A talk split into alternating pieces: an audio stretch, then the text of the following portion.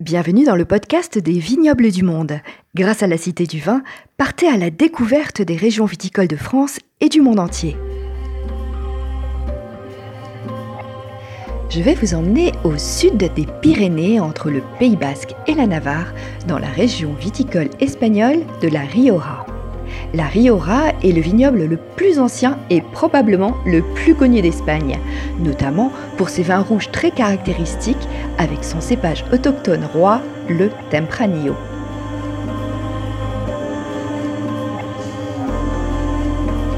La culture vinicole dans la Rioja remonte à plus de 2000 ans, comme en témoignent de nombreux vestiges archéologiques, notamment des presses de vin datant de l'époque romaine. La région a véritablement développé la viticulture au XIIe siècle, après le retrait des Maures au nord de la péninsule ibérique. Au Moyen Âge, les monastères, comme dans bon nombre de pays, jouent un rôle important. Ainsi, au monastère San Millán de la Cogolla, Gonzalo de Berceo, le premier poète espagnol hispanophone, fit l'éloge des vertus du vin dans son œuvre.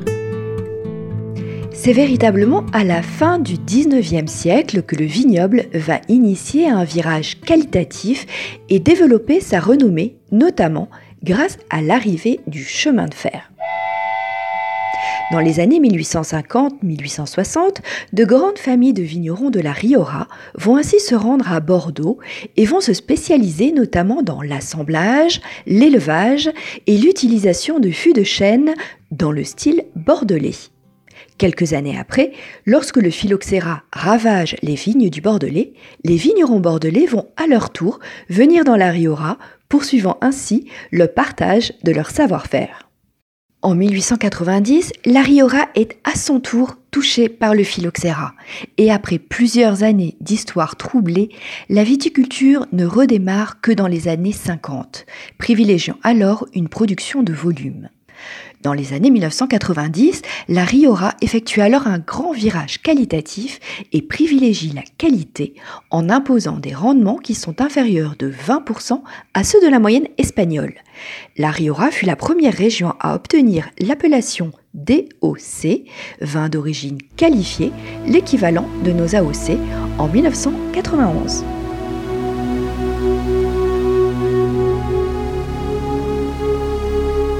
La région de la Rioja est une des plus petites régions espagnoles, couvrant une surface de 55 000 hectares, ce qui représente tout de même deux fois la surface du vignoble de Bourgogne ou la moitié de la surface du vignoble bordelais. C'est le fleuve Ora qui va donner son nom à cette région, mais les vignes s'étendent surtout le long des rives d'un autre fleuve, l'Ebre. Les vignobles sont plantés sur des terrasses successives sur une largeur maximale d'environ une quarantaine de kilomètres du fleuve. Le vignoble de Rioja dépasse les limites de la communauté autonome de la Rioja et couvre ainsi une partie de la Navarre, du Pays basque et de Castille et Léon. Elle se divise en trois sous-régions autour de la capitale Logroño, la Rioja Alavesa, la Rioja Alta et la Rioja Baja. La Rioja Alavesa est située à l'ouest de Logroño, sur la rive nord de l'Ebre, au pied des monts Cantabriques. Cette sous-région est la plus fraîche et la plus humide des trois, avec une influence océanique marquée. Les sols sont majoritairement de type argilo-calcaire. C'est le cépage Tempranillo qui domine très largement ici. Il mûrit plus lentement grâce à une altitude un peu plus élevée et exprime des arômes plus frais qu'ailleurs. Ces vins sont d'ailleurs réputés d'une belle finesse. Ensuite, la Rioja Alta, qui est plus grande à l'ouest et au sud de Logroño, mais au sud de l'Ebre. Elle profite d'un climat plus chaud, plus sec, avec tout de même une influence océanique. Les sols sont plus argileux et riches en fer et cailloux. Là encore, c'est le cépage Tempranillo qui domine et il va apporter de la structure aux assemblages avec le Garnacha, qui est en fait le Grenache, le Carignan, le Masuelo ou encore le cépage autochtone, le Graciano. On trouve aussi en faible quantité d'autres cépages tels que le Cabernet Sauvignon, le Merlot ou encore la Syrah. Les vignobles de ces deux sous-régions s'élèvent de 500 à 800 mètres et si vous prenez la route qui vient du Pays basque et traverse la montagne, vous verrez un panorama absolument exceptionnel sur tout le vignoble. Enfin, à l'est de Logroño, ou plutôt au sud de l'Ebre, on va trouver la Rioja Barra. Et là, cela change. On va trouver un terroir plus argileux et surtout un climat plus continental avec des influences méditerranéennes, avec des étés chauds, des hivers rigoureux et surtout de fortes amplitudes thermiques. C'est un climat beaucoup plus sec et les vignerons font souvent face à des difficultés dues à la sécheresse. Clairement, c'est un climat moins propice au Tempranillo et on va plutôt trouver un cépage comme le Garnacha, alors on a dit c'est le grenache. Une particularité commune aux trois régions est que l'on va trouver bon nombre de vieilles vignes.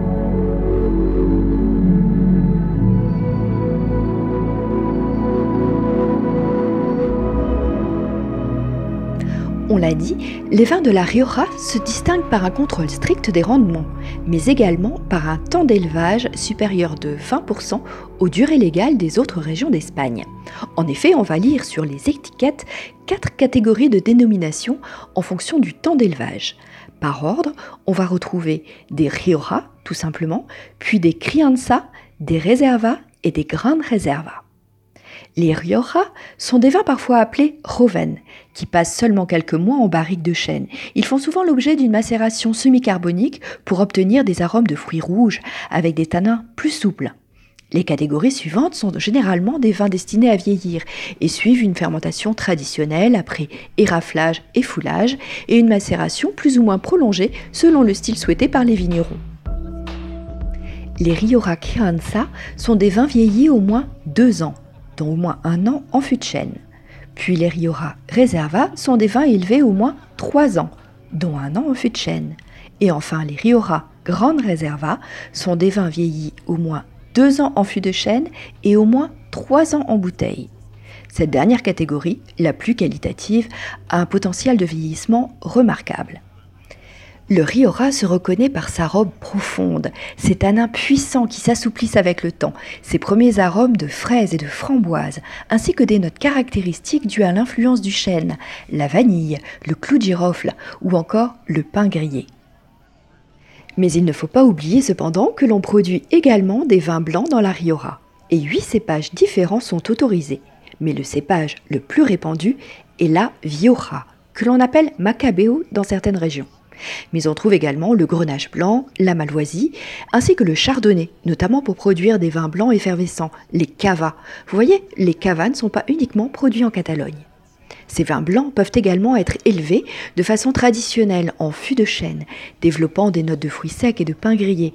Mais la tendance est de limiter au maximum les contacts avec l'oxygène pour privilégier la fraîcheur et le fruit. Il est aussi important de noter que la Riora est également une des plus belles destinations œnotouristiques d'Espagne. On y découvre des architectures de bodegas absolument magnifiques.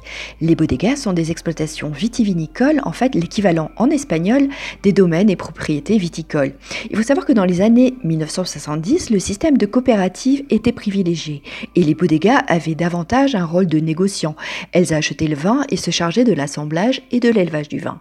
Désormais, les bodegas sont souvent propriétaires des vignes ou suivent avec grande attention toute la partie viticulture. Au début des années 2000, une vague de modernisme s'est généralisée dans la région et a donné naissance à toute une série de bodegas particulièrement futuristes appelant des architectes de renom. Et bien sûr, je n'oublierai pas de mentionner le musée Vivanco de la culture du vin. C'est un endroit idéal pour explorer l'histoire du vin avec une collection incroyable de machines viticoles anciennes, des poteries vieilles de plusieurs siècles, une collection absolument incroyable de tire-bouchons, ainsi que de fabuleux chefs-d'œuvre de Picasso, Sorolla ou encore Juan Gris, tous liés au monde du vin. La Riora fait partie des régions présentées à la Cité du Vin parmi les terroirs de vignerons dans l'univers autour du monde.